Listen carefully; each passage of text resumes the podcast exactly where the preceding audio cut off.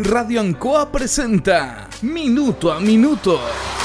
La manera distinta de comenzar el día bien informado.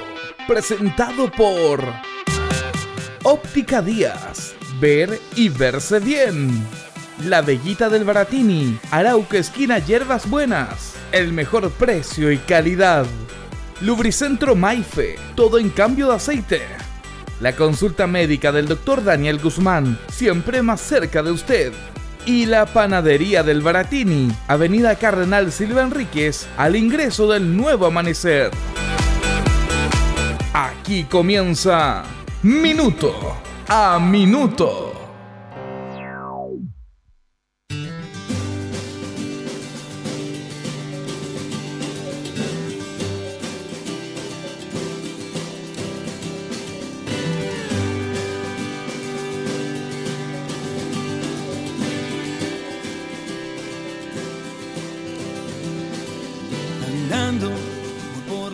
Estamos en esta pandemia del COVID-19.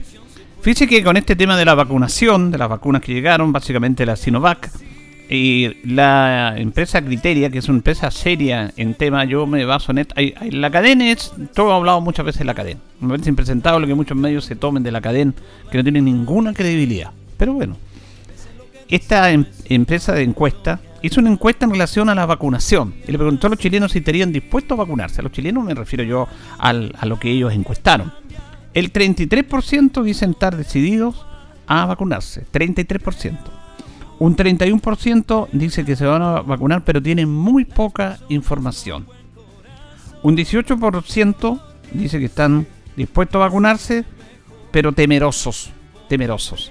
Y un 18% están bien informados pero dicen que no se van a vacunar, un 18%. En este grupo se, se coloca los rebeldes, en este sentido. Y fíjese que yo buscando, buscando en esto, porque usted que sigue los programas, y nosotros hemos hablado básicamente del comportamiento. Nosotros somos comunicadores, no somos científicos ni médicos, ni mucho menos. Pero sí tenemos una responsabilidad para orientar a la comunidad en base a artículos serios. Y buscaba y encontré un artículo que realmente habla de lo que hemos estado hablando nosotros porque también en la internet aparece cualquier cosa. Pero este artículo me representa absolutamente lo que hemos dicho muchas veces respecto a esta enfermedad. se trata del jefe de la Clínica de Enfermedades Infecciosas de la Universidad de Maryland de Estados Unidos, el doctor Fagen Yonus, que ha estado 20 años investigando todas las enfermedades infecciosas propias de la naturaleza y del, del cuerpo humano. Y fíjese lo que, dije lo que dice en este tema y vamos a ir comentando estos temas o leyendo básicamente esto. Dice, uno, es posible que tengamos que vivir con el COVID-19 durante meses o años. No lo niegues, pero tampoco te asustes. No hagas de tu vida una miseria. Aprendamos a vivir con esta realidad. Lo que hemos hablado muchas veces nosotros. Después dice, no se puede destruir el virus COVID-19 que ha penetrado en las paredes celulares bebiendo litros de agua caliente o simplemente irá al baño con más frecuencia. Uno dice, no, con agua caliente se va el virus. No es así. Lavarse las manos y mantener una distancia física es su mejor método de protección. Si no tienes un paciente COVID-19 en casa, no es necesario que desinfectes la casa. Las bolsas de supermercados, bolsas de plástico, las estaciones de servicios, los carritos de compra y los cajeros automáticos no causan infecciones. Una vez que usted utilice o esté en contacto con esto, lávese las manos en su casa o con alcohol gel, como debería ser una costumbre. El COVID-19 no es una infección alimentaria, está asociada a gotitas infecciosas como la gripe. No hay riesgo demostrado de que el COVID se transmita al pedir comida puede perder el sentido del olfato si usa muchos analgésicos e infecciones virales. Estas son solo síntomas inespecíficos del COVID-19, o sea, la pérdida del olfato no está asociada solamente al COVID-19, lo dice el doctor Yunus. Una vez que llegues a casa no necesitas cambiarte de ropa inmediatamente y ducharte. La limpieza es una virtud, pero no una paranoia. El virus 19 no vuela por el aire, esta es una infección respiratoria que requiere un contacto cercano. El aire está limpio. Puedes caminar a parques, lugares públicos, andar por la vereda, por las calles, sin mascarilla. Solamente cuando estés en lugares muy concurridos, usa tu mascarilla. Solo use jabón común contra el COVID-19. No necesita jabón antibacteriano. Muchos lo utilizan. Estas son virus. Este es un virus, no es una bacteria. Sentido común y tiene razón. No tiene que preocuparse por sus pedidos de comida, pero puedes calentar todo el en el microondas si quieres. La posibilidad de llevar el COVID-19 a casa en sus zapatos es como recibir un rayo dos veces al día. He trabajado, dice el doctor Yunus, contra virus durante 20 años. Las infecciones por gotas no se propagan así. No puede protegerse de los virus consumiendo vinagre, jugo de caña de azúcar o jarabe. Es solo por inmunidad, no por medicina. El uso de una mascarilla durante mucho tiempo interfiere en su respiración y niveles de oxígeno en el cuerpo que afectan a muchas personas. Use la mascarilla solo en lugares concurridos y con mucha gente alrededor. Usar guantes también es una mala idea. El virus puede acumularse en los guantes y se transmite fácilmente si se toca la cara, la persona, algo que es muy habitual en el ser humano. Es mejor lavarse las manos con regularidad. El sistema inmunológico se debilita mucho al vivir siempre en un ambiente estéril. Incluso si estamos tomando suplementos, medicamentos que estimulan el sistema inmunológico, salga regularmente de su casa al parque, vaya a la playa, vaya a la plaza, vaya a otro lugar al aire libre, no se va a contagiar. La inmunidad aumentó con la exposición a patógenos, no al sentarse en casa o consumir alimentos. Mire, esto es una parte de un estudio que está en en, las páginas de ahí de la Universidad de Maryland, que fue traducido al español y que está instalado acá. Y es lo que hemos dicho muchas veces nosotros en este programa. Esto es una paranoia, una dictadura sanitaria y tienen a la gente asustada que no haga esto, que no haga esto otro. Y es verdad lo que él dice. Uno tiene que tener mucho cuidado porque es un comunicador y muchas personas siguen a los comunicadores. Pero este es, yo he visto muchos artículos, muchísimos, estudiando, viendo este tema. Y este es lo que nos representa, dicho por un doctor, una eminencia, Fage Yunus, de la Universidad de Maryland, que por 20 años ha estado estudiando enfermedades infecciosas y que hace este llamado a la gente. Tenemos que convivir con este virus, pero no hagamos de nuestra vida una miseria, porque con alguna actitud es una miseria lo que nos dicen las autoridades. Cuando estamos en cuarentena, para ir a comprar el negocio en la esquina, usted tiene que sacar permiso. Es una miseria. Eso no puede ser. Reitero, tenemos que tener conductas. Ahora, las personas, él hace una distinción, las personas que trabajan, que trabajan en los servicios médicos, donde están las unidades críticas, las UCI, con personas infectadas con el virus, con un tratamiento a alto nivel, esas personas están protegidas y cuando llega a su hogar tiene que hacer todo ese proceso desinfectar la ropa, lavarse, cuidarse, todo ese aspecto porque ellos están en contacto con los demás integrantes de la familia. Eso sí tiene que hacerse. Pero que las personas que vamos en nuestro trabajo y volvamos a la casa y nos saquemos la ropa y nos duchemos y nos saquemos los zapatos, hacer de esto una paranoia cuando debería ser un sentido común, el sentido de limpieza que todo ser humano debe tener, es lo que dice el doctor. Y es cierto, muchas personas ahora se ahogan con las mascarillas y van de su casa al trabajo con mascarilla. No es necesario. Si el virus no está en el aire propagándose, como en las películas, cuando vimos esas películas que se acuerdan. No, el virus está en contacto cercano y si está mucho tiempo, media hora, una hora conversando al lado en lugares cerrados con una persona, si esa persona está contagiada, porque puede que tampoco estén contagiados. Entonces, tenemos que aprender a convivir con este virus. Eso es lo primero, ser responsable y sabemos todas las medidas que debemos tener, todos solamente autocuidado. Pero no podemos hacer de nuestra vida una miseria, como bien lo dice el doctor Yunus respecto a estos temas. Como para pensar, como para meditar, porque depende de todos nosotros. Tenemos que convivir con esta enfermedad, pero, todo, pero no volvernos locos. Y aquí hay una gran responsabilidad de la autoridad sanitaria que debe hacer un mensaje claro, específico hacia la comunidad. Porque hay un 18% de las personas que no se quieren vacunar y están bien informadas. Hay un 23, un 33 que se quieren vacunar, pero están temerosos. Porque hay falta de información. Hay falta de información. Entonces, esto no es una monarquía. Esto es una sociedad y la sociedad debe tratársela como corresponde, no como rebaños para encerrarlos a las 10 de la noche, para encerrarlos por cuarentenas, cuando las cuarentenas no tienen ningún sentido. Y eso también lo dice el doctor Yunus. Se me olvidaba decir este porque es un artículo muy, muy profundo. Las cuarentenas no tienen sentido. Las cuarentenas son específicas y efectivas cuando comienza el virus y ahí para evitar que se prorrague lo que se llama la trazabilidad, se, se encierra a todas esas personas y se haga la cuarentena respectiva. Porque una vez que el virus se expandió ya no tiene sentido la cuarentena. No tiene sentido. Pero aquí jugamos con los números, jugamos con las cuarentenas. Aquí el gobierno le conviene esto porque tiene que tener la sociedad encerrada. Porque es un gobierno débil. Esta misma encuesta criteria dice que el presidente tiene un 12% de aprobación. Un 12%. Es un gobierno que no le cree la gente. Que a pesar de que ya las vacunas, que hacen esfuerzo, porque hacen esfuerzo, llegan recursos, siguen sin que la, la comunidad les crea.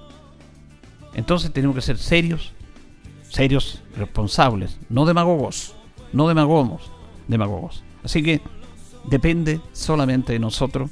Y yo quería destacar este artículo del doctor Rajin Yonus, que realmente yo creo que representa lo que debe ser una sociedad. Vivir con el virus, convivir con él, pero no hacer de nuestra vida una miseria.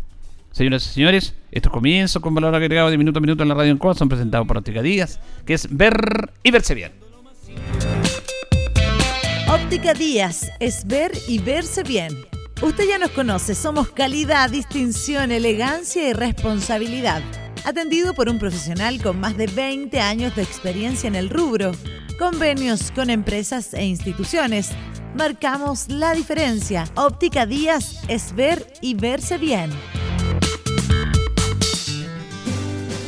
Muy buenos días, gusto saludarlo. 8 con 13, jueves K4 de febrero. Jueves 4 de febrero hacemos minuto a minuto en la radio Ancoa junto a don Carlos Agurto y de la coordinación. Hoy día saludamos a los Gilberto que están de onomástico. Tenemos 15 grados de temperatura en vamos a tener una máxima de 33 en el día de hoy. Hace bastante, bastante calor. Vamos a escuchar las efemérides con un tema de fondo porque está relacionado a esto.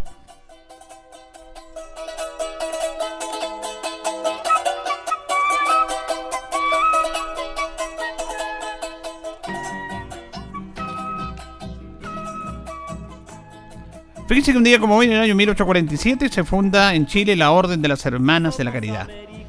Un día como hoy, en el año 1851, se inaugura el ferrocarril de Copiapó a Caldera.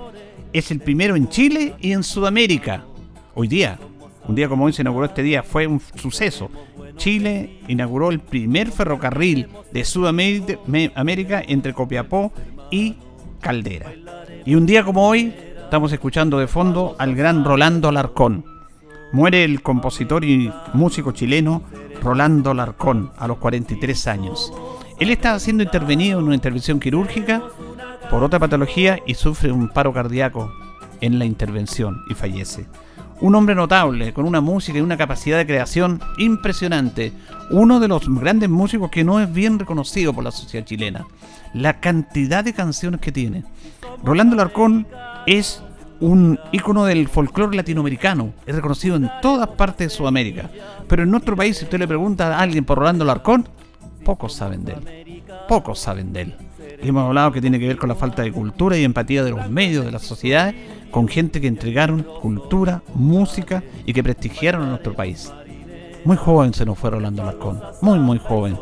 Fue un gran compositor, un gran cantante. Y queríamos homenajearlo en esta efemérides escuchando una de sus canciones. Seremos una canción. Vamos a la tanda.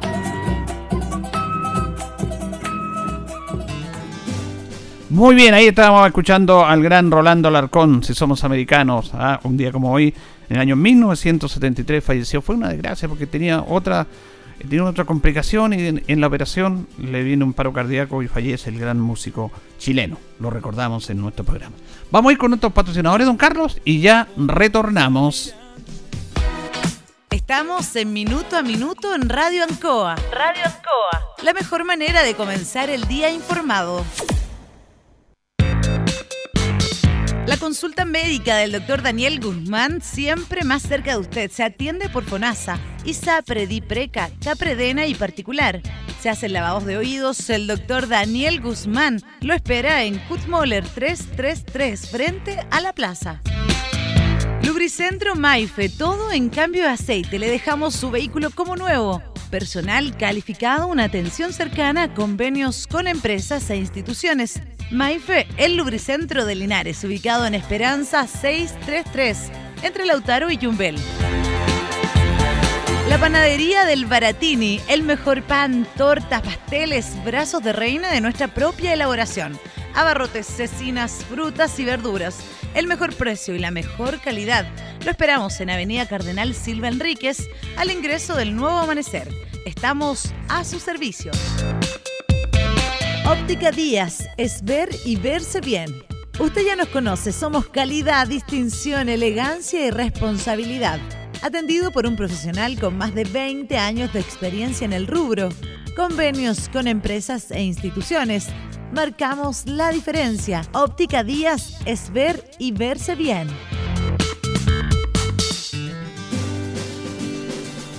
Son las 8 con 18, hacemos minuto a minuto en Radio Ancoa. Vamos a escuchar a Luis Jaime, Luis Jaime, el director del Servicio de Salud del Maule, porque comenzó ayer en el país y básicamente en nuestra región y también en nuestra provincia, en nuestra comuna, el proceso de vacunación.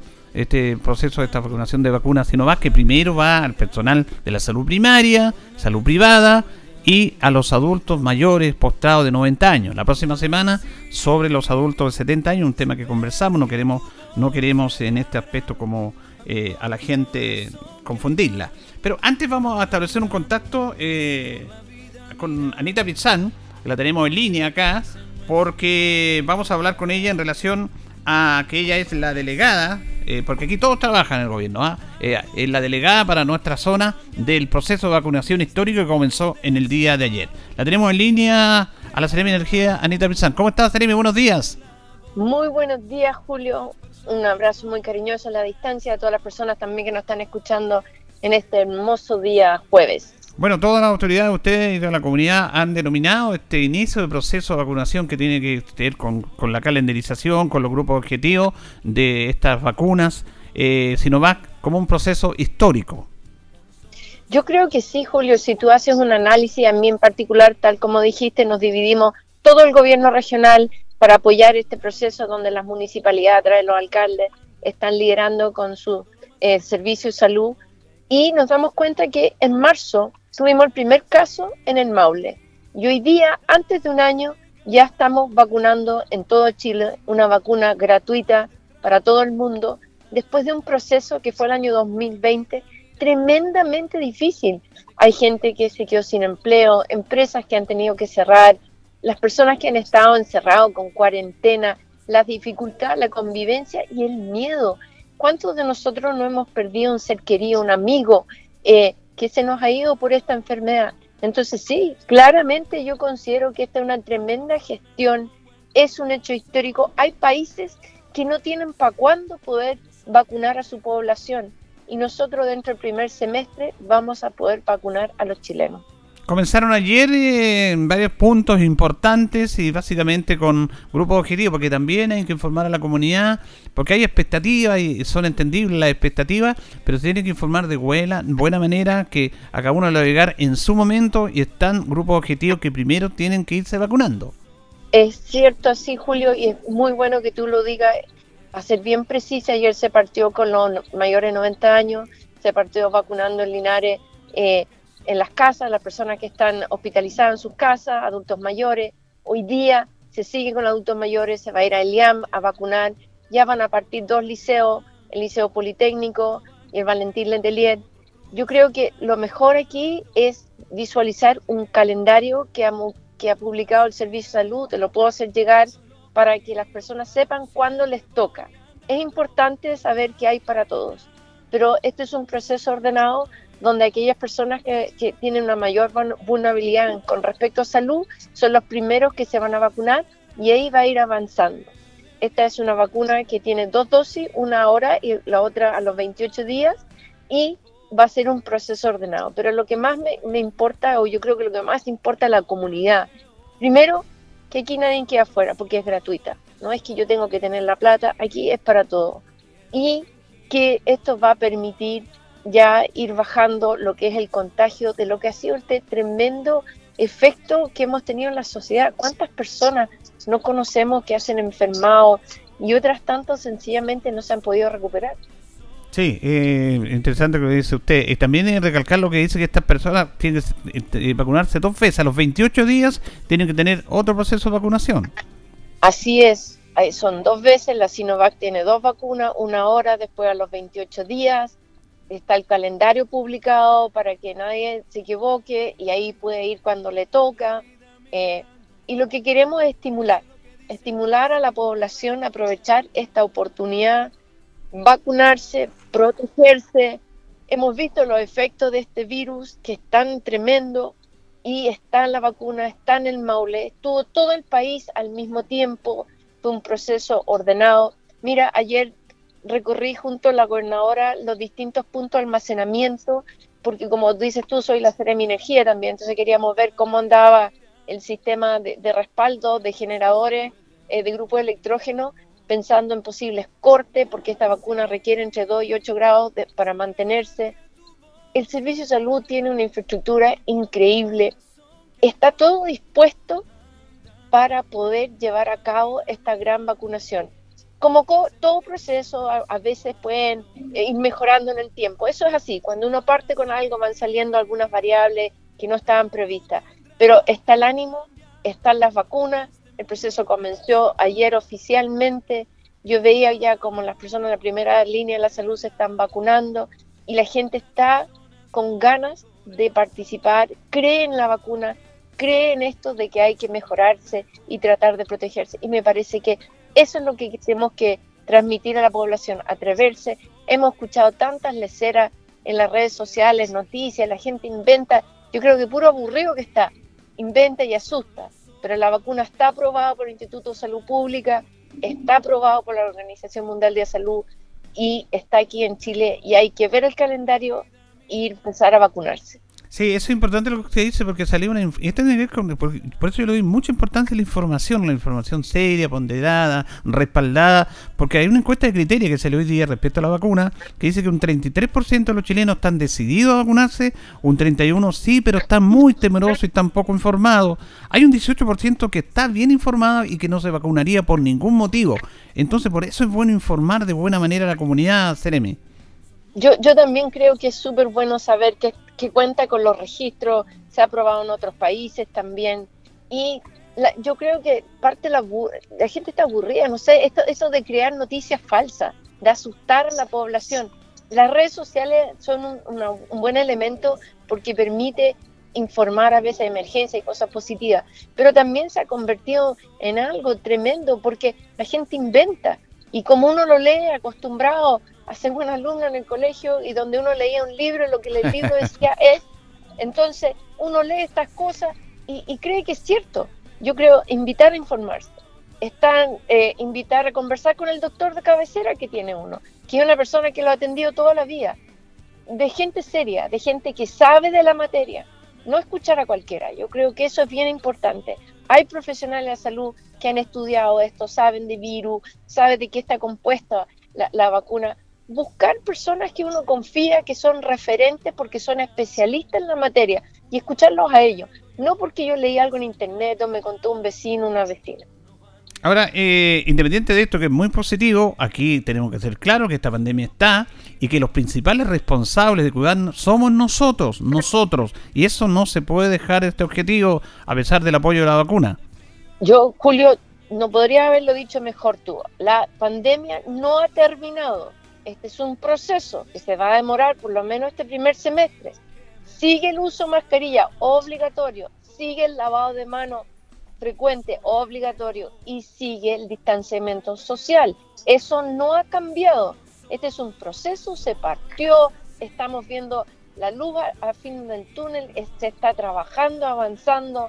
Esto somos privilegiados como país, insisto, porque la gestión partió, está la vacuna para todos, va a ser gratis, se partió un proceso. Sin embargo, nada quita que uno tiene que seguir cuidando que la pandemia está y hasta que estemos todos vacunados, yo creo que esto va a significar cambiar cómo nosotros enfrentamos las distintas enfermedades para siempre. Va a ser un aprendizaje respecto a los cuidados que uno tiene que tener en todo orden de cosas. Sí, comenzamos con la Seremi de Energía Anita Brizán en esta mañana de día jueves, son las 8.27, ella es la delegada para el proceso de vacunación en nuestra zona, pero aprovechamos también eh, su presencia y con los auditores Seremi para preguntarle por lo que pasó este fin de semana con esto este frente inusual para esta época del año, pero que una vez más afectó a los clientes en el tema de los cortes de luz, que ya es algo permanente. ¿Cómo han afrontado ustedes esta situación? ¿Cómo han manejado este tema con las empresas? Porque la comunidad, la verdad que está molesta porque cada vez que llueve se corta la luz. Yo estoy de acuerdo con la comunidad, esta es una responsabilidad de la empresa y el Ministerio de Energía está trabajando por la comunidad para que esto no se vuelva a repetir y cada vez menos. Nosotros sabiendo ya el miércoles pasado que venía este frente mal tiempo por las alertas de la ONEMI, eh, porque este era un frente meteorológico extemporáneo, se veía que venía muy fuerte. De hecho, nunca habíamos tenido en enero este tipo de lluvia con relámpagos, tormentas eléctricas, granizo que afectó durísimo la agricultura. No lo habíamos tenido en muchos años. Nosotros empezamos a tener reuniones con la gerencia de, de las empresas eléctricas y tuvimos reunión todos los días sábado, domingo, visualizando con los equipos, con las cuadrillas. Se les pidió tener cuadrillas extra, livianas y pesadas para terreno. Se atendió de mejor manera toda la región. Privilegiamos en estos julio, siempre lo hacemos, a las personas electrodependientes. siempre están las primeras en nuestra lista. La persona electrodependiente es aquella que está hospitalizada en su casa, depende de una máquina para vivir y esta depende de la energía eléctrica privilegiamos los sistemas de agua potable rural, pensando en que no todos tienen grupo electrógeno y que mucha gente se queda sin agua, y eso no puede ser. Y ya, y en tercer lugar, eh, ya los domicilios para que se recupera, recuperara la energía eléctrica. Todavía seguimos trabajando con las empresas porque todavía hay algunos casos que quedan pendientes, algunos daños en las líneas que se están reparando. ¿Qué, qué pasa después que ya se, se vuelve la conectividad a toda la región? Bueno, ahora la Superintendencia de Electricidad y Combustible determina la responsabilidad ante los cortes. Si fue de la empresa o si, o si fueron otras razones externas ajenas al trabajo de la empresa. Y ahí, si corresponde, se pasarán las diferentes multas. Mira, yo te quiero recalcar que el año pasado, por incumplimiento de la empresa, nosotros en la región, históricamente, ¿ah? nunca se había hecho esto, se pasaron multas por sobre 5.500 millones de pesos. Es más, tú sabes que en el Maule solamente el director de la superintendencia puede pasar hasta mil millones. Tuvimos que ir a pedir apoyo, apoyo a Santiago para poder pasar estas multas y desde Santiago la pasaron. ¿Por qué? Porque queremos producir un cambio conductual en la empresa. Nosotros tenemos que trabajar dentro de lo que la ley nos permite. Aquí no puedo inventar cosas para o fuera de las normas que la ley permite para que la empresa cumpla. Entonces, lo que podemos hacer es eh, ser más fuerte con las sanciones, producir más planes de, acción, que es lo que estamos haciendo, ser más duro, tener más reuniones con, con la gerencia, porque es lo que la ley nos permite hacer. Ahora, en el mediano plazo, el ministerio lo que está haciendo es produciendo y apelando a un cambio en lo que es la ley eh, de distribución y yo creo que eso va a traer muchos cambios positivos. Pero hoy día, y en eso quiero ser bien transparente, porque yo sé que ha sido difícil para la comunidad, ha sido difícil para los alcaldes, que, que, son lo, que la, comunidad inmediatamente acude al alcalde, que es de alguna manera el representante de la familia, y que, que hemos tenido conversaciones todos los días, porque he tenido todos los días conversaciones con los alcaldes, estamos haciendo lo que la ley nos permite. Nos preparamos como ministerio, como Ceremi, con las empresas anticipadamente. Son las empresas las responsables de dar un buen servicio. Y cuando estas no las dan, lo que podemos hacer es lo que la ley nos permite y vamos a hacer la investigación y ahí la SEC determinará todas las multas que corresponden. Y nunca hemos tenido problema en pasar estas multas. Ahora, yo he seguido hablando con los ejecutivos y entonces es importante tu pregunta, ¿por qué? ¿Qué pasa si yo perdí algún electrodoméstico durante estos días? Si es un grupo grande de la comunidad, grande, esta conversación yo la tuve con CG, Si es un grupo grande en la comunidad, que varios perdieron y están todos juntos y fue por un problema de, la energía eléctrica, hay que hacer el reclamo, atención a cliente arroba cgr.cl y ellos mandarán un técnico y verán si lo reparan o si reemplazan, cómo lo harán. Si es una persona nomás, el camino es llevarlo a un servicio técnico y un servicio técnico autorizado me dará informe. Y si este determina que la pérdida de, de artefactos fue producto de, problemas de luz, la empresa ahí me va a ver si me lo arregla, me lo repone, verá cómo lo hace. Después, si yo tuve algunas pérdidas de alimentos o, o remedios, especialmente las, las personas que son insulino dependientes y que guardan su remedio, yo puedo apelar a CGE haciendo eh, un reclamo a atención cliente.cge.cl. Ellos han dispuesto una línea para analizar este tipo de cosas y si yo tengo un almacén y también tengo este tipo de pérdida, yo también va a haber un protocolo de ellos para analizarlo. Si me va mal con esto, ¿qué puedo hacer? Está la posibilidad a través del CERNAC o los tribunales ordinarios. No digo que se, se acerquen a la Superintendencia de Electricidad y Combustible, porque no compete a la SEC este tipo de reclamo cuando las pérdidas son eh, de tipo de, alimento o de, remedio. No, no es la vía, la vía es el CERNAC. Pero está en esta alternativa. Yo he estado conversando con las empresas desde que, desde que terminó el Frente Mal Tiempo de cómo ellos se responsabilizan con la comunidad, no solamente desde el punto de vista de los artículos eléctricos, sino por algunas pérdidas y ellos me han dicho que la manera de solicitar, la manera de apelar a la empresa es a través de esta línea de atención para ver cada caso y poder demostrar las pérdidas y ellos verán ahí cómo se va tomando algún tipo de compensación. Creo que este es bien importante conversar, Julio, porque eh, es parte del trabajo que hemos hecho estos días que no se ve, porque esto no se publica. no se publica Pero bueno que la gente sepa que están haciendo el trabajo, porque la gente dice, hoy no hacen nada. Por eso es bueno transparentar y dar a conocer estos temas. Claro, porque uno no anda todo el día sacándose fotos y publicando, la gente dice, ah, no hace nada. No, sí hemos estado trabajando, tratando de llegar a acuerdos, solucionar los problemas que quedan de, de distribución, llegar hasta el último rincón de la región de la persona que de alguna manera no le había vuelto todavía el suministro de energía eléctrica y cuando uno hace esto no tiene tiempo de andar sacándose fotos y publicando en distintas partes. Pero estas son lo que hemos negociado con la empresa, estas son las alternativas. Eh, si usted de la empresa CGA ya ha tenido un problema, le, recomiendo que se acerque a la empresa o formalmente ante, eh, atención cliente cge.cl para hacer sus reclamos respectivos. Es importante que la empresa también reciba formalmente los reclamos porque a veces dentro de la rabia conversamos con el vecino, conversamos en la radio, conversamos, pero no hacemos el trámite que corresponde. Bueno, le queremos agradecer a la Seremi de Energía y también delegada del proceso de vacunas acá en nuestra zona, Anita Brizán, por esta interesante información para nuestros auditores. Gracias, Seremi. Yo, Julio, te agradezco la, te agradezco la oportunidad de conversar. Eh, te voy a llamar la próxima semana a ver, conversamos sobre los electrodependientes para recordarle a las personas que se tienen que inscribir. Quedó manifiesto en, este frente mal tiempo que no se están haciendo los protocolos y tuvimos que correr con varias emergencias porque no están inscritos en el registro civil eh, el, eh, oficial de electrodependiente que corresponde.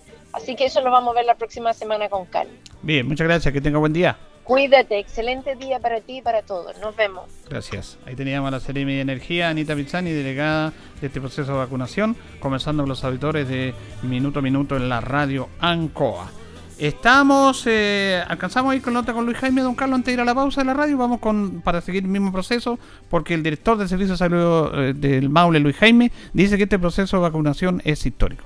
Este es un proceso histórico, inédito, dada la magnitud de la población que debemos vacunar y en el menor tiempo posible.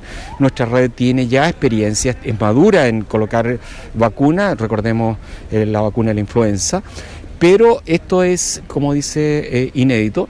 Debemos de llamar a la comunidad a la calma, a la tranquilidad, a ser ordenado. Vacunas hay para todos los chilenos que están en los grupos de riesgo. Eh, tenemos que ser ordenados, porque no, daríamos abasto y, se, y podríamos tener algunos inconvenientes dentro de los establecimientos. Así es que para eso se ha dispuesto programaciones eh, genérica y microprogramaciones. Así que yo llamo a la comunidad a eh, enterarse. Eh, a investigar en redes sociales o en las páginas oficiales de los municipios en donde está ampliamente difundido el horario y los lugares de, en los cuales van a ser vacunados. Director, ¿algún mensaje a las personas que tienen miedo, que sienten que la vacuna es peligrosa? Esta vacuna es inocua los efectos adversos descritos en el mundo, que ya hay bastante experiencia, son mínimos, dolor, ardor en el, sitio de punción por algunas horas y algunas molestias menores. No se han registrado e, eventos adversos en el mundo que hayan requerido de hospitalización por esa, por esa causa. Así que vayamos a vacunarnos el día de hoy y luego nos vamos a vacunar la segunda dosis 28 días después. Ahí estaba entonces el director del Servicio de Salud del Mable, el doctor Luis Jaime, hablando de este proceso de vacunación que empezó en todo Chile y también básicamente en nuestra región en el día a día. Vamos, don Carlos, a la pausa y ya retornamos. Atención, amiga automovilista. Recuerda la restricción vehicular para el día de hoy, jueves entre las 9 y media y 6 de la tarde no podrán circular los vehículos cuyas placas patentes finalicen en 6 y 7. Recuerda, quedarse en casa salva vidas. Mantén la distancia social, el lavado de manos y usa siempre mascarilla y ojalá también protector facial. Radio Ancoa, la radio de Linares, te acompañará en todo el proceso.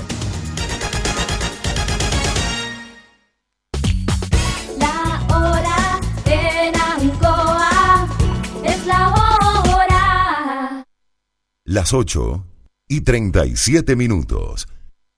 ¿Qué nos mueve a estar cerca de ti? Saber que la conectividad abre oportunidades y por lejos que estés, también mereces progresar. Mundo Pacífico hoy es mundo y nuestro propósito es acercar la fibra óptica a todas las personas a precio justo. Fibra simétrica de 600 megas, más TV HD, 28,690 pesos por 12 meses. Contrata llamando al 600 9100 900. Bases en www.tumundo.cl. Mundo, al alcance de todos. Debido al éxito de la primera etapa, Parque del Sol de Inmobiliaria Independencia sigue creciendo en Linares, ahora con más modelos y subsidios disponibles para que seas vecino de este gran proyecto. Conoce todo lo que te ofrece Parque del Sol, áreas verdes, obra de conectividad y la construcción de espacio Parque del Sol, un lugar único destinado al esparcimiento, representaciones artísticas, práctica de deportes y mucho más. Que nada detenga tu sueño de ser propietario. Ven a nuestra sala de venta ubicada en Manuel Rodríguez 450 y empieza desde hoy mismo a vivir tu independencia. En CGE promovemos el uso de la energía en forma segura. Por eso, durante este verano, recuerda siempre estos consejos. Evita las quemas agrícolas en esta temporada ya que el calor, la poca humedad y el viento aumentan el riesgo de incendios y de su propagación. No quemes basura o desperdicios. No dejes encendidas fogatas o parrillas en lugares con vegetación. Utiliza agua y tierra para apagarlas. Trabajemos todos para disfrutar del verano de forma segura. GE, juntos con energía. Volvió el 3x500 de Sprint. Así es, tres sobres de Sprint por solo 500 pesos. Disfruta esta promoción en tu almacén más cercano. Sprint, rico como recién exprimido.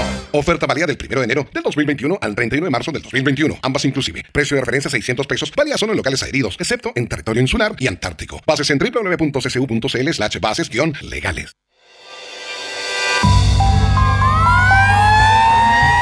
Atención, atención. Les pedimos a todos los habitantes de la comuna de Linares que tomen las medidas de protección sanitarias y establecidas por el Ministerio de Salud. Recuerden, mantener la distancia social, uso de mascarillas, lavado de manos, uso de alcohol gel y lo más importante, no salir de sus casas si no es estrictamente necesario. Recuerden, salvar vidas depende de cada uno de nosotros. Es un consejo de su municipalidad.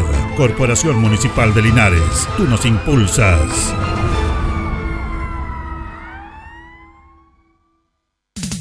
Ancoa, tu radio Ancoa. Somos el 95.7 Radio Ancoa. La radio de Linares, más cerca de ti. 19 minutos nos separan de las 9 de la mañana. Hacemos minuto a minuto en Radio Ancoa en este día jueves 4 de febrero. Vamos a compartir el siguiente audio con el concejal Luis Concha Guerrero, que está en su etapa final ya porque él no va a la reelección. Hay, hay otro Luis Concha en la lista, pero es un alcance de nombre y apellido y él lo clarifica. Hay temas interesantes que la, el concejal que obtuvo la primera mayoría, que fue Luis Concha Guerrero, no vaya a la reelección tiene que ver con su salida de la democracia cristiana, que se enojó porque se incorporó, como dice a dedo, a Waldo Faro, candidato, candidato alcalde. Y, bueno, acusa directamente a la senadora Jimena Rincón, que es la que está moviendo todo el tema político en ese sector. Él se molestó, salió, independiente, está pensando ir a, a, Core. Eh, pero, ¿qué pasa con eso? Eh, tuvimos esta charla siempre con la particularidad que tiene, con la forma de expresarse, la verdad que muy auténtico. Escuchamos a Luis Concha Guerrero barajando las opciones en mayo de ver si me puedo inscribir para ir a Core. Si no, voy a ser un gestor territorial de un diputado que, puede salir en noviembre. El Lucho Concha que aparece ahí eh, diciendo que solamente Lucho Concha va a seca, no soy yo, Luis Concha el Montañés, Luis Concha Guerrero, el Montañés no es candidato a concejal. Eh, ojalá que no se use mal el nombre, le aviso a toda la gente que cree en mí, que creyó en mí y que sigue creyendo por ser una persona solidaria, una, persona que responde más de 100 llamados diarios. Eh, ese Lucho Concha, el Montañés, no va a candidato a concejal. Así que no quiero decir que un impostor es la otra persona, tiene su nombre, Luis Concha, pero no es el montañés, el montañés con Z lo tengo inscrito en el registro marca, igual un amigo en el municipio. Usted sí planteó, vio la posibilidad, lo sondearon de algunos partidos para ir a una lista y al final, ¿qué es lo que pasó? No, no, no. ¿A usted no le interesaba? A mí no me interesa decisión familiares, hemos tenido unos problemitas de salud por ahí eh, ya más adelante la gente se va a dar cuenta que los vamos a jubilar del trabajo, donde ya llegó el decreto de invalidez mía, entonces pero tenemos cuerda para rato, así que vamos a seguir haciendo otras actividades. ¿Pero está la posibilidad de ir en noviembre a consejero regional? Eh, puede ser hasta diputado. ¿Sí? Si los plazos dan, por eso queremos hacer una, una, una interacción o un requerimiento al CERVEL, porque los caballeros grandes están todos renunciando ahora va a ir a todo, ¿ya? Y siempre a, los, más chicos la gente que está con, el pueblo, la gente que, el que hace la vega, le ponen trabas. Entonces eso vamos a tratar de ver una, hacer algo con, un, abogado amigo en Talca. Pero hay mucha gente de movimientos políticos que le interesan a usted, le interesan porque usted es una persona que tiene mucho conocimiento, tiene mucha votación también. ¿Ha tenido conversaciones? Eh, sí, pero ahí lo tenemos en statu quo, así me encanta estar caracterizado que ser una persona que cuando tiene que hablar habla. Entonces, ahí estamos tranquilos. ¿Usted dentro de las próximas votaciones va a apoyar a algún concejal? Porque todos dicen dónde irán los votos de Luis Concha, que mal que mal fue la primera mayoría.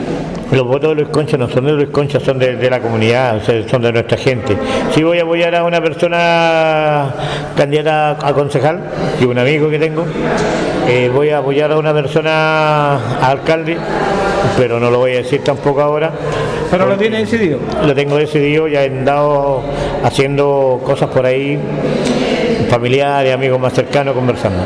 Pero hoy en día las redes sociales se prestan para mucho, para muchas cosas. Eh, hay muchos candidatos que hacían campañas de beneficencia, campañas solidarias, a costa de nosotros que damos, damos cosas y de mucha gente que dan cosas, hoy día son candidatos a concejales. Entonces, yo jamás he publicado algo de mi ayuda solidaria porque el concejal tiene dos meses de provisión en el momento que están de campaña de andar regalando, haciendo regalos, cosas. Eh, eh, yo con mi plata hago lo que quiero, se la regalo a quien quiero y si quiero se la devuelvo a la comunidad porque yo por ello estoy ganando esa plata. ¿Está dolido con la democracia cristiana usted? No, con el partido no. Quizás con, los, con, los con, la mafia y la cabecilla que, que los cabecillas que hay en Linares, sí. Bueno, con eso usted no tranza con estas personas que quieren el poder no, acomodarse. No, no, no, no, no. Yo con ellos no, no tengo por qué hablar. Si me saludan en la calle los saludo, pero La salud, mi padre dice, no se le niega a nadie. Lo bueno es que usted anda tranquilo por las calles Linares lo conocen. Puedo andar con mi cabeza andando mis 40 años de experiencia de servidor público, de atención de público, eh, no me lo va a quitar nadie. Yo siempre, eh, no sé si la primera entrevista que le hice hace años atrás a usted, eh, he dicho siempre, uno es para servirle a la gente, no servirse de la gente. Y en base a eso, yo creo que no cualquier persona un día con otro recibe 70 llamadas diarias. Malos Messenger, malos WhatsApp. Por algo será.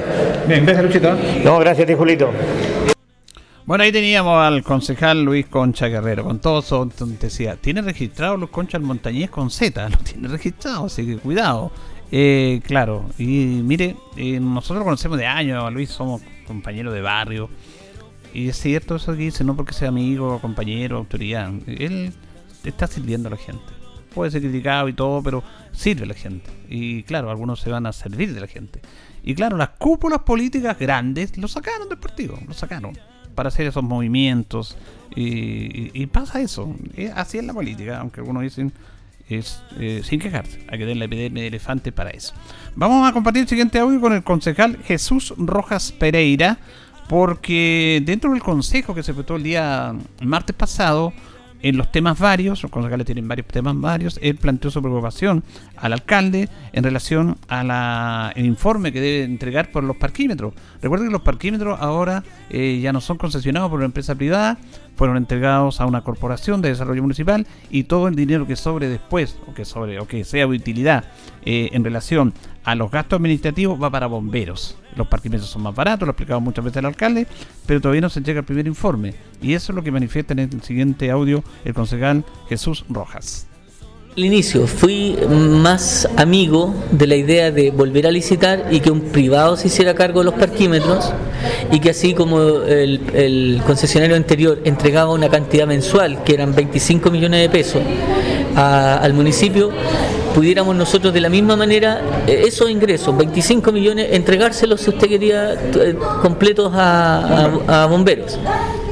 Eh, teniendo en cuenta que la gente que estaba en la calle eh, era de dependencia de un privado, que además eh, tenía que respetar las leyes laborales, pero en el fondo era un problema menos para nosotros, con ciertas garantías para la gente de la calle y además donde obligadamente tenía que saber responder por la cuota mensual que entregaba al municipio. Ahora nosotros nos hacemos cargo de todo. Y es verdad que cuando usted no paga esos 25 millones mensuales, lógicamente que eso entra en el patrimonio de utilidades, de ganancias. Porque si al régimen actual que está teniendo la corporación nosotros le tuviéramos que restar una cuota mensual como la que teníamos, lógicamente los ingresos van a ser mucho menos. Lo segundo es que cada vez se va acentuando una cuestión que yo eh, también eh, dije en consejo hace tiempo, es que la Corporación de Desarrollo es autónoma. Yo soy amigo de las corporaciones, son un buen instrumento, pero como todos los buenos instrumentos, en las manos precisas. ¿eh? Se pueden convertir en herramientas de trabajo, se pueden convertir en armas también que no hagan mucho daño. Eso es lo que planteé en el inicio, hoy día cada vez, y a estas alturas todavía lo veo más nebuloso no hemos podido concretar un encuentro con la gente de la corporación. Yo no sé quién, lo conozco de nombre, quién lo, quiénes lo integran, quién es el presidente, cómo lo están haciendo, ni siquiera en qué oficina están trabajando. Entonces a ellos les hemos entregado el uso de nuestras calles, la administración también. Yo veo que en adelante la gente se va a decepcionar más que a honrar de que los recursos de, de los parquímetros estén llegando a bomberos. Van a llegar es cierto, nosotros tenemos un plan ambicioso también y queremos colaborar con ellos para que sean eh, un servicio voluntario pero también muy profesional, porque finalmente Linares se ha beneficiado cuando los bomberos crecen. Pero el método con el que yo voté a favor. Yo voté a favor de que los parquímetros los administrara la corporación porque creo que también es bueno arriesgarse en estas cosas. Mm. Pero seguimos manteniendo el poder. Es decir, las calles son de administración eh, del municipio y en cualquier momento podemos decirle a la corporación se acaba este permiso que nosotros le entregamos y ahora eh, lo vamos a licitar porque si no nos dan signos concretos de confianza de que lo que vamos a, hacer como servicio es entregárselo a los bomberos es efectivamente lo que eh, se está haciendo entonces Eh, si no, hay que buscar otros caminos. ¿Y qué dijo el alcalde ante la que tuvo? Bueno, el alcalde todavía está eh, muy eh, positivo respecto del asunto. Él sabe que eh, se vienen también temas complejos porque tiene que operar como empresa. Yo creo que hoy día, hoy día están saliendo los síntomas que yo advertí antes. Por eso yo era más amigo de que un empresario se hiciera cargo, porque hoy día se están dando cuenta que como empresa la corporación tiene que pagar IVA, tiene que pagar arriendo, tiene que pagar sueldos, tiene que de alguna manera eh, dejar algunos recursos de emergencia en caso de que un trabajador se enferme, de que un trabajador demande, todas esas cosas. Entonces eh, allí va a haber plata estacionada que lógicamente lo tienen que hacer porque tienen que saber cubrir algunas necesidades, por tanto las utilidades ya no van a ser eh, del tamaño que eh, pensábamos o que se está desarrollando hoy día. Bueno, ahí teníamos entonces al concejal Jesús Roja hablando sobre este tema. mañana, de acuerdo a los antecedentes que yo manejo, se va a hacer la entrega del primer informe de los parquímetros concesionados, o no concesionados, administrados por la Corporación de Desarrollo. Y se va a saber cuánto dinero se le van a llegar a bomberos. Una actividad que se, va a hacer en horas de la mañana. Tengo entendido que en el cuartel de bomberos, porque no nos llega nada oficial todavía, pero esa es la información que, manejamos nosotros. Vamos a escuchar a George Bordachat consejero regional, preocupado por las lluvias y sobre todo está pidiendo la posibilidad de declarar emergencia agrícola porque muchos agricultores se vieron dañados por el nivel e intensidad de las lluvias y algún, algunos productos cosecha agrícola está complicada. Escuchamos a George Bortachar.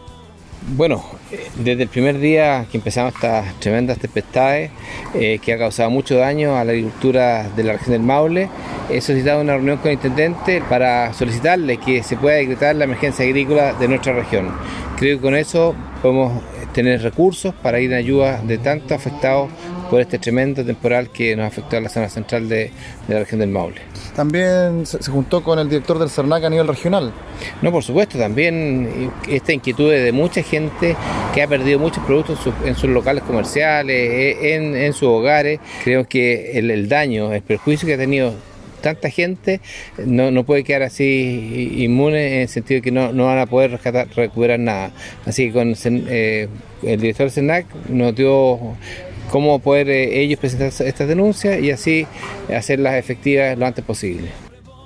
En la misma línea vamos a escuchar a otro consejero regional de nuestra provincia, Rodrigo Mosilla Gatica, que también manifestó su preocupación por estos temas y buscar solución fundamentalmente para los agricultores eh, damnificados en presencia del intendente de la región mi tremenda y profunda preocupación por la situación difícil que comienzan a vivir agricultores de la región del Maule y en particular de la provincia de Linares, producto de este frente de mal tiempo que azotó violentamente a nuestra región.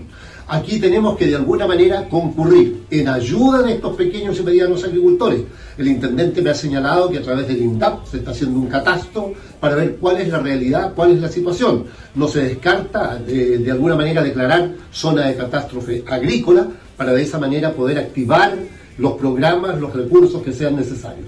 Yo he señalado, lo señalé en el Pleno del Consejo, lo hice en la Comisión de Estrategia también y al propio señor Intendente se lo manifesté en una conversación privada y en el Pleno, por cierto que lo hice, que tengo la mejor disposición de colaborar, de contribuir eh, a respaldar cualquier iniciativa que vaya en función de nuestros pequeños y medianos agricultores. La verdad que las consecuencias que esto va a traer van a ser de verdad impresionantes. Estamos en una situación difícil a mí me lo han planteado los agricultores, yo he tenido la oportunidad de conversar en estas horas con muchos de ellos y también visitar algunos lugares donde he podido comprobar que la realidad, producto, la realidad que ha quedado producto de este frente de mal tiempo, es de bastante preocupación. Y también eh, vamos a escuchar al presidente del Consejo Regional, Patricio Ojeda, que tiene que ver con un tema que conversamos en el primer bloque con la serie Energía Anita Brizán, en relación a la preocupación de también el Consejo Regional por la situación de los cortes, las distribuidoras de energía. Estado unánimemente por parte de sus miembros su profunda preocupación y también al mismo tiempo molestia por la situación que han protagonizado las compañías de distribución eléctrica de la región del Maule, particularmente por la acción de CGE que ha mantenido hasta el día de hoy a muchas familias sin suministro energético, produciéndoles, por cierto, una serie de dificultades en su calidad de vida. La verdad es que nosotros no eh, justificamos el actuar de las compañías distribuidoras toda vez que en forma muy anticipada la Superintendencia de Electricidad y Combustible les advirtió y les anticipó el frente mal tiempo que se produciría el reciente fin de semana.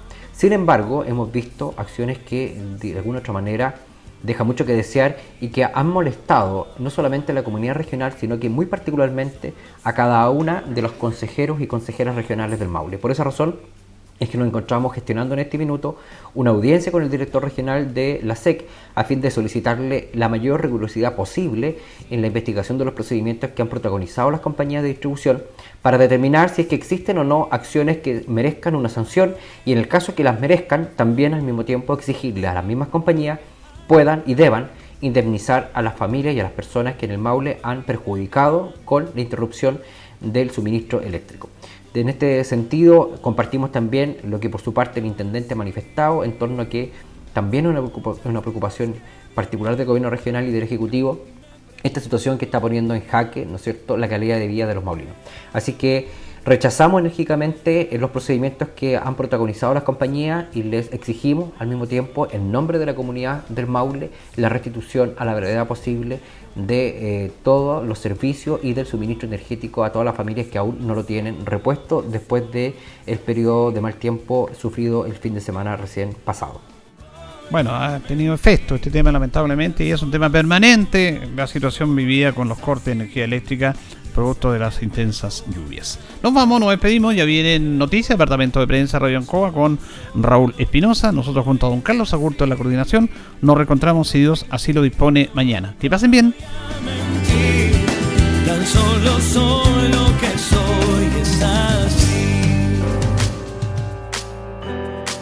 Radio Ancoa presentó Minuto a Minuto. La manera distinta de comenzar el día bien informado presentado por Óptica Díaz. Ver y verse bien. La Bellita del Baratini. Arauca Esquina Hierbas Buenas. El mejor precio y calidad. Lubricentro Maife. Todo en cambio de aceite. La consulta médica del doctor Daniel Guzmán. Siempre más cerca de usted.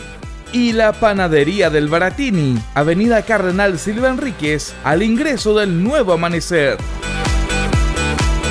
Esto fue Minuto a Minuto. Gracias por la atención dispensada.